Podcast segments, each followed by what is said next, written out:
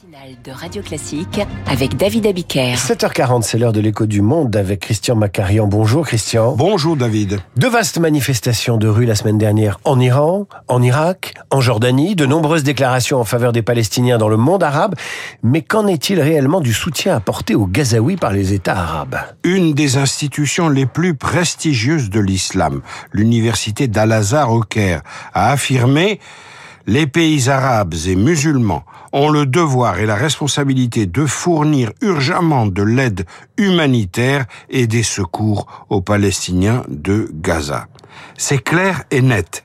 Or, concrètement, on constate que chaque pays arabe a ses propres raisons de vouloir rester très prudent avant d'accueillir des réfugiés palestiniens. Alors Christian, commençons par les quatre pays signataires des accords d'Abraham, pour commencer. Oui, alors il s'agit du Bahreïn, des Émirats arabes unis, du Soudan et du Maroc. Ils sont très embarrassés. Après les tueries commises contre des Israéliens, critiquer trop ouvertement Israël serait revenir sur la décision qu'ils ont prise d'établir des liens diplomatiques avec ce pays. Ils ne le peuvent pas. Ajoutons à, son, à ce groupe l'Arabie saoudite, dont le prince héritier Mohamed Ben Salman avait annoncé il y a quelques semaines à peine qu'il rejoindrait prochainement, je cite, les accords d'Abraham. L'Arabie a fait savoir qu'elle suspendait le processus des accords d'Abraham, mais elle ne dit pas pour autant qu'elle y renonce.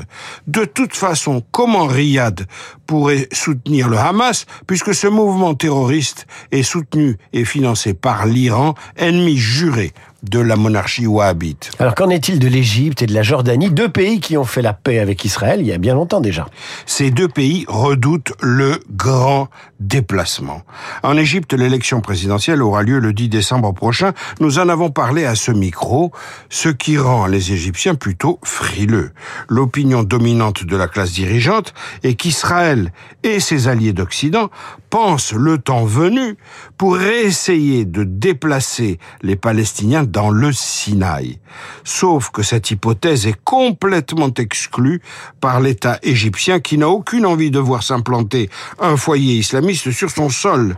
Les Égyptiens sont donc tiraillés entre la solidarité avec la cause palestinienne et le refus de voir s'ouvrir la frontière avec Gaza.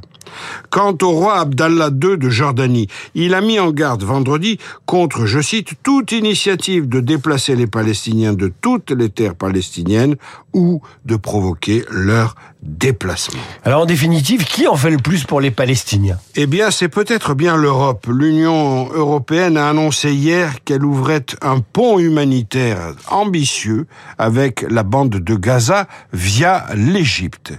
Car après l'assassinat de Dominique Bernard à Arras et le meurtre de deux Suédois par un islamiste hier à Bruxelles, l'Union européenne aussi sait qu'elle engage sa propre sécurité dans cette tragédie. L'écho du monde, le billet géopolitique de Christian Macarian, dont vous retrouvez le podcast sur radioclassique.fr et sur l'appli Radio Classique. À suivre le journal imprévisible. Disney fête son centenaire et c'est Marc Bourreau qui souffle les bougies avec Mickey.